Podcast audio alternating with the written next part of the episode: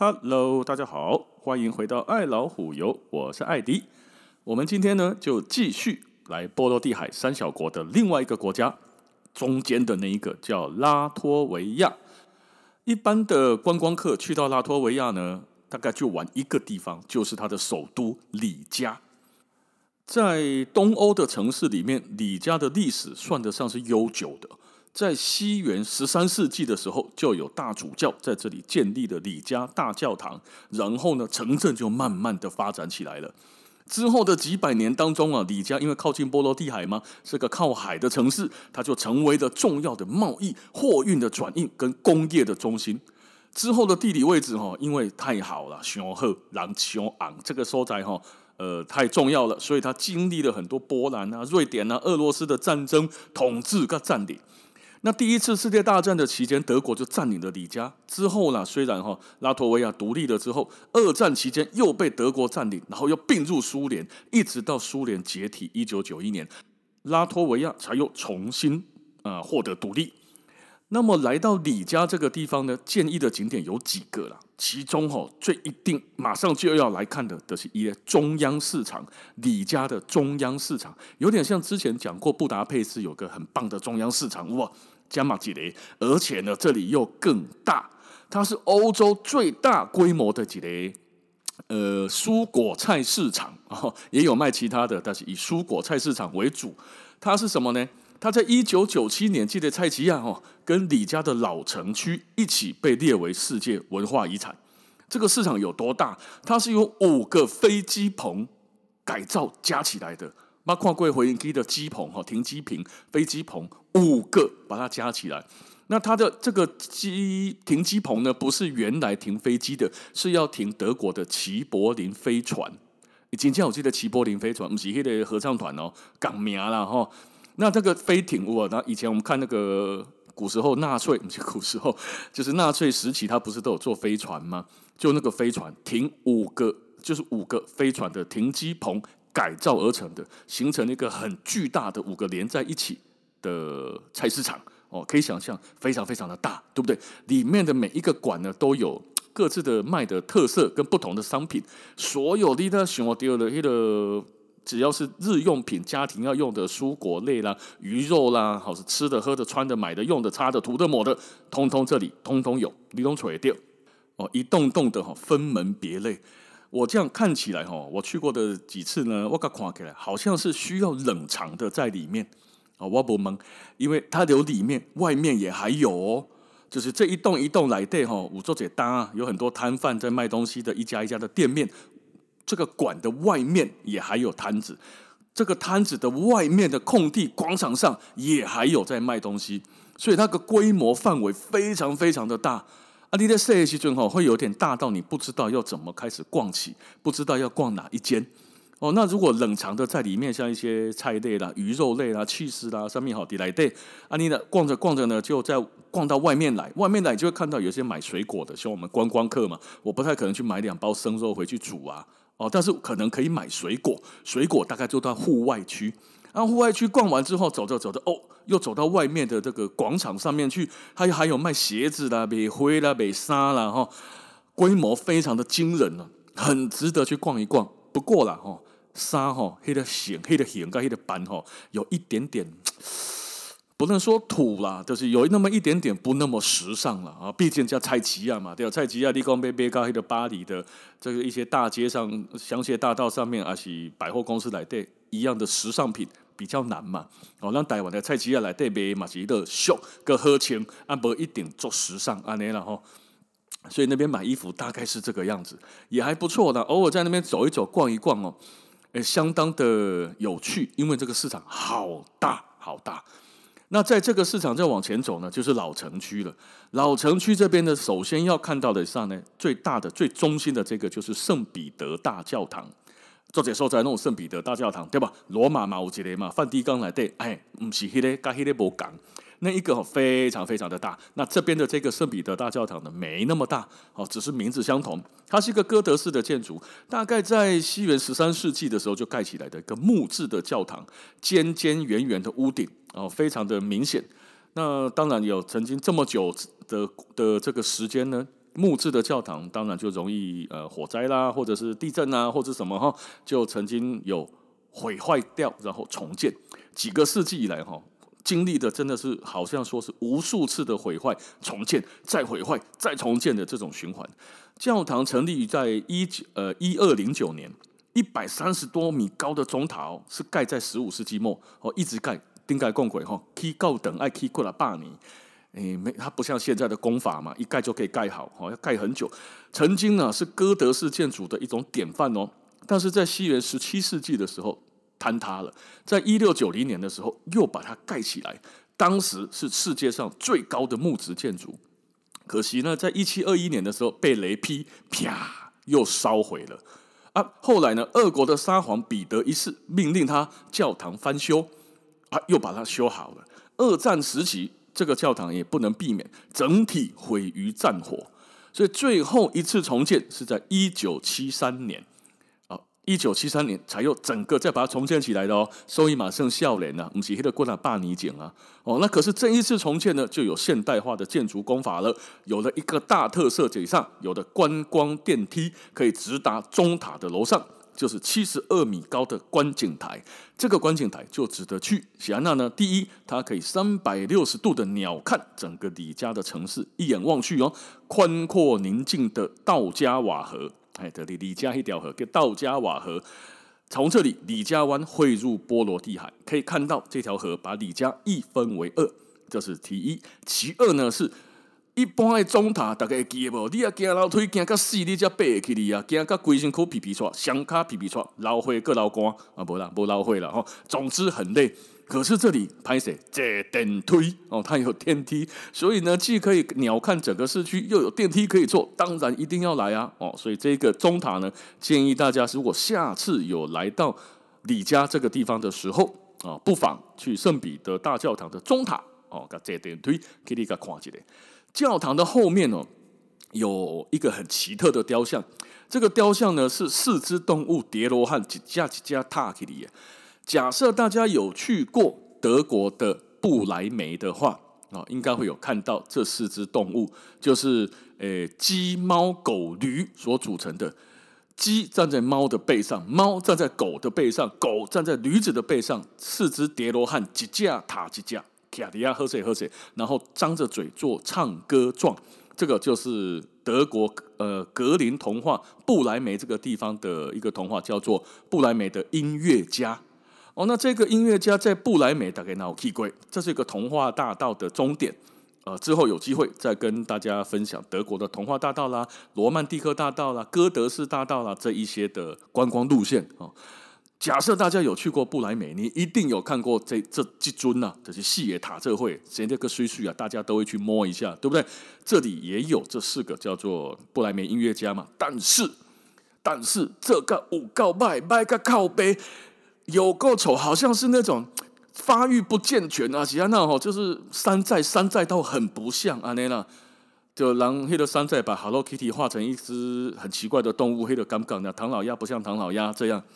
这四只吼，你如果不讲它是布莱梅那四只，只能说吼东施效颦吗？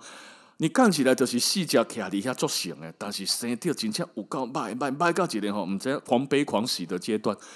我第一次看到这四只，我真的认真的看了一下说，说它应该是在模仿布莱梅的音乐家，可是怎么能丑成这样啊？卖到真正卖唧唧吼吼，很难形容。可是呢。啊，他真的就是那四只布莱梅的城市音乐家。简单的说一下这个故事了。他讲的是四个动物哦，一只鸡，一只猫，一条狗啊，跟一头驴。他们因为年纪太大了，农夫啊，不被哥哥骑啊了，就被个棒生啊了。那他们呢？驴的建议是：啊，我们还有退休生活可以做啊，总不能混吃等死啊。不然呢，我们一个这四只啊，我们每一个人都有嘹亮的歌喉、嘹亮的声音。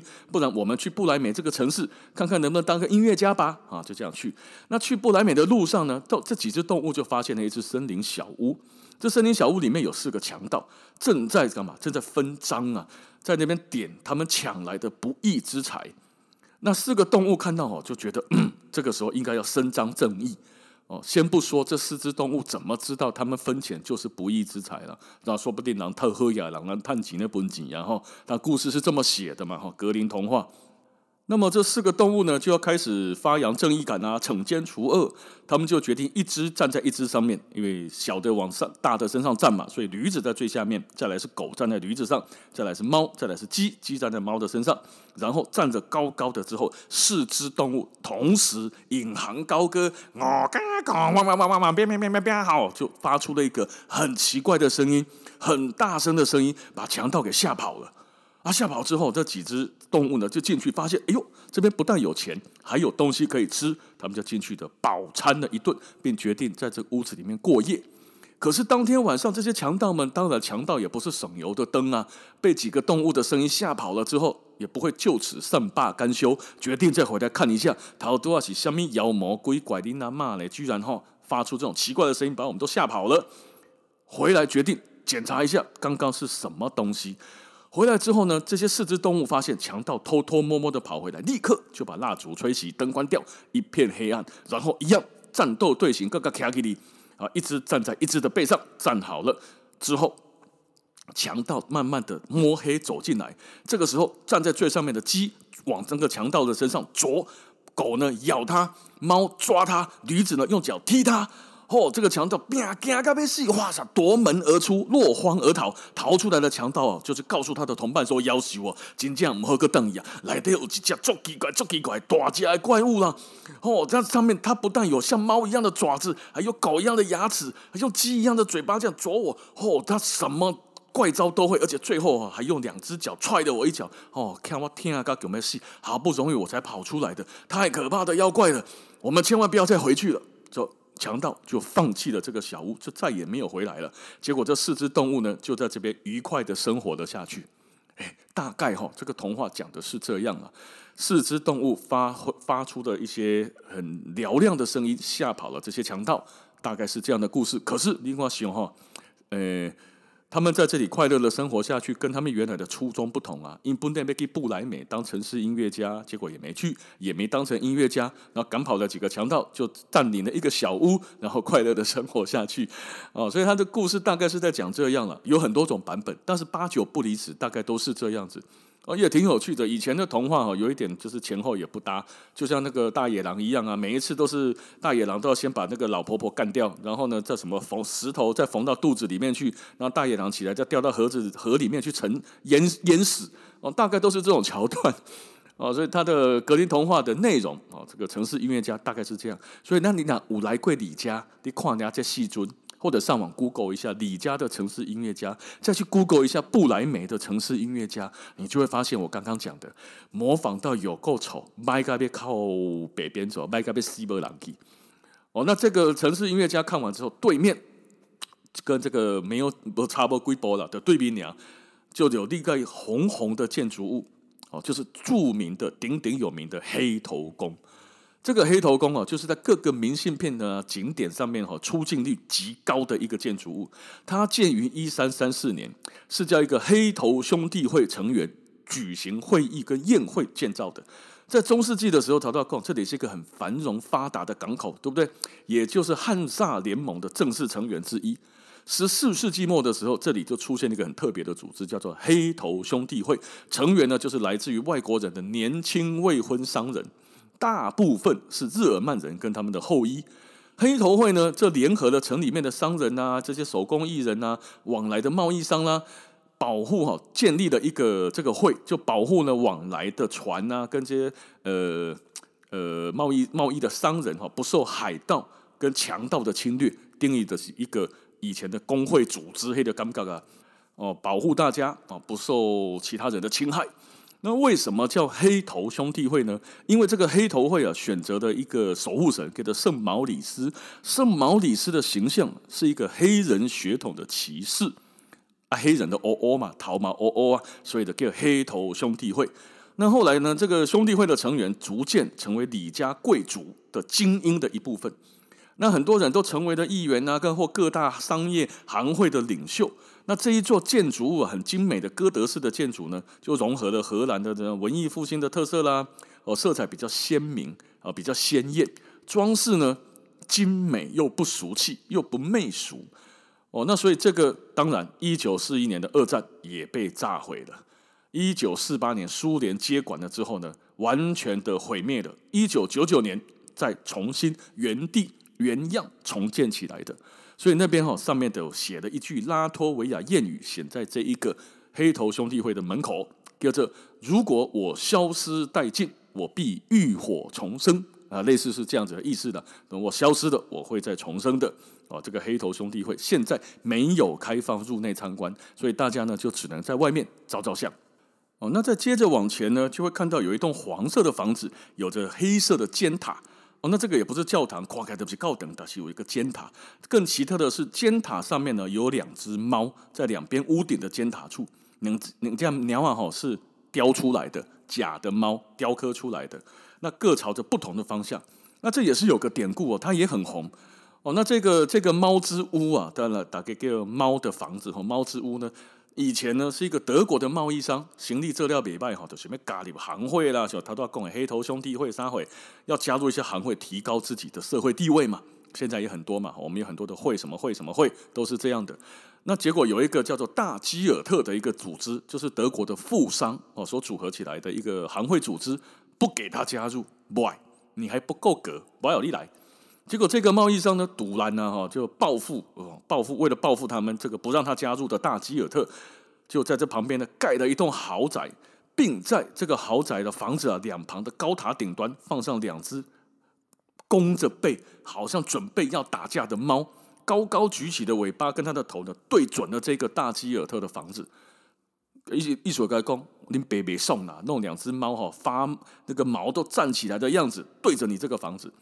哦，那那大基尔特这个房子知道你是故意来的，你冲着我来的，马别送啊！双方就告上法庭，结果到第一次世界大战开打才结束这个纠纷，因为被震惊啊啦，麦克灰啊，然后后来就好像算了吧，这个就和解，让你加入。哦，那猫呢就把它转了个方向，不要对着这个房子。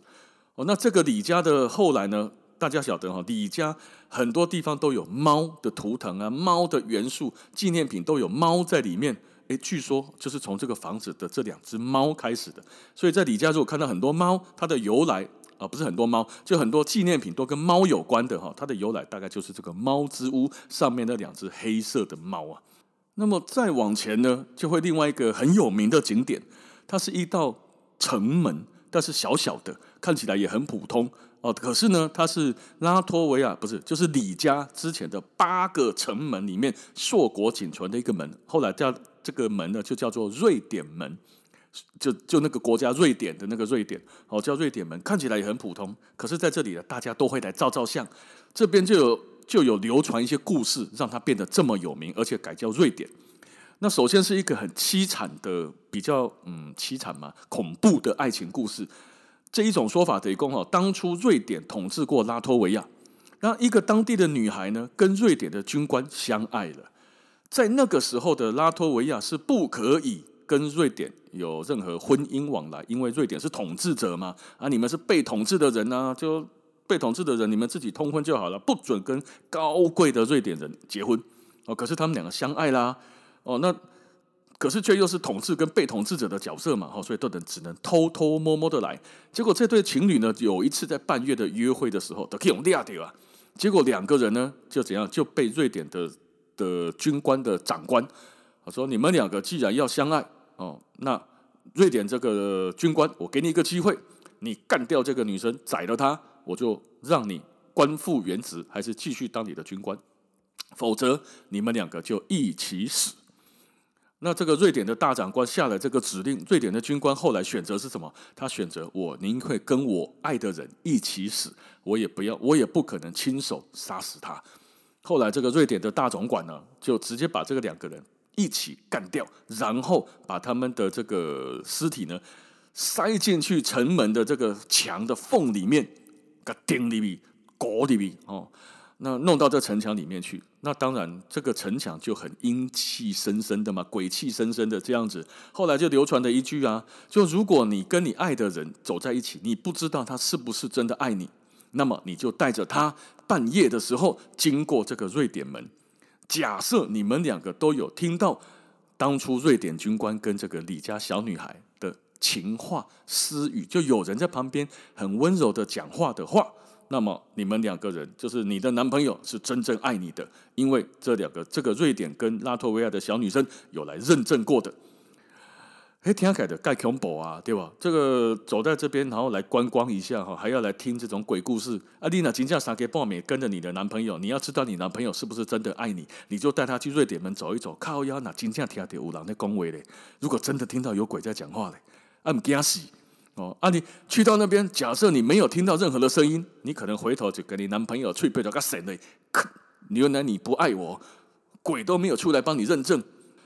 哦，啊，那是真正行过，那听到有鬼的恭维，啊，你们的回头嘛是跟你男朋友变，看有鬼，没事去这里干嘛？哈，可是这边呢，是这个是比较恐怖的那种传说啦。啊，可是也有比较甜蜜的哦，也是瑞典军官跟当地的小女孩哦，可是呢，他们的讲法就是，呃，另外一种说法就是瑞典的这个大总管让这个军官变成老百姓，就是别人个这瓜，你可以。这个什么放弃你这个军衔，变成一个普通的老百姓，变成一个贱民，变成一个被统治者，变成从瑞典人高贵的瑞典人变成拉脱维亚人，然后你跟他结婚吧？你愿意放弃你的高贵的身份吗？这个瑞典军官说：“我愿意，我想要跟他在一起，跟他永远在一起。”好，这个瑞典的主管就：“那你现在脱下你的所有衣服，从这个门。”走出去，你就是拉脱维亚人，你就不再是我们瑞典的军官了。所以这个门他其实没有死，他只是两个手牵手的走过去。这个瑞典军官为了爱，放弃了他原来高高在上的统治者身份，所以这个门呢，后来也就叫做瑞典门。我个人是比较喜欢这一段的传说啦。陶潜黑人哈，把他干掉，然后涂在墙里面，晚上还要听鬼的声音，这一段是比较恐怖一点的哈。哦，啊，看掏剪的情况，就有一个另外一个很有名的景点。K 个歪哥骑出来三间厝，有一个蓝色的瘦瘦窄窄的，一个黄色的稍微胖胖的，还有一个白色的卡歪歪的三栋房子。因为三个拢做歪哥骑出来，所以叫做三兄弟之屋啊。三个吼兄弟，大哥不要说二哥五十步不笑百步那种的，你歪歪我卡卡一撮撮啊呢。那三兄弟之屋哈，在教堂广场的后面，三栋风格都不一样，在不同的时期建造的一个李家的房子。展示了当年李家人哈是怎么用这种狭小的土地空间捏个厝砌起来的。三兄弟大哥是一栋白色条条框、白色方形的石头，歪歪歪歪向右边，带着阶梯式的这种三形墙的屋顶，跟哥德式的壁龛，大概是十五世纪的时候盖起来的。在这里呢，因为那时候跟荷兰商人往来比较密切，所以这一栋呢也比较像荷兰的文艺复兴的特色。那盖在十七世纪的二哥是三兄弟里面财力比较丰富丰厚的，浅黄色的门面，胖胖的那一个有钱呢，所以他大抠啊。哦，那边啊黑的熊善熊善的三弟三兄弟的三弟哦，是最晚建的，在十八世纪左右，最窄小的一个了啊！哇靠，起薄荷绿拿拿青青黑的黑的显很显眼。那几个窗户刚好啊，那呢组合成它的窗户刚好是诶钉头两诶。哦啊，中有一个方方的，就感觉好像是上面有两个眼睛，下面一个嘴巴啦。三兄弟的那个房子，活脱脱就是个面具的样子。哦，所以那意思来讲，这个三兄弟建筑群的陶陶多少贡哎，他把它盖得很紧、很紧、很紧，紧密无间。然后呢，又有胖胖的、瘦瘦的、歪歪的哈，奇奇巧巧、歪哥奇错。所以现在呢，就把它保留下来，也成为了拉脱维亚建筑博物馆跟国家文物的保护监督局。哦，那我们大家都把它俗称为三兄弟之屋。哦，三个呢歪七扭八，哈，这个拐瓜裂枣型，嘛，讲拐瓜裂枣了，就是歪歪起的错错安尼啦。哦，所以看哇，又讲了二十几分钟了。李家哦，光是一个城市，其实我觉得还不错玩。要摆多久的时间呢？至少要放一天的时间。你半刚爱去写中央市场，中央市场要求多呢，五个停机坪呢，除非你只是看一下，哦，我来过就走了。除非是这样，否则如果你想要逛一逛，吃点东西，好好的感受一下它的这个菜市场里面排的东西，然后里面的价位啊，买一些东西，真的来尝尝看、用用看的话，半天要给中央市场，半天要给老城区，李家一整天才能够完整。安利好，那今天我们的时间也差不多就到这边，感谢大家的收听，咱们下次见，继续往上走，另外一个波罗的海三小国的爱沙尼亚。咱们下次见，拜拜。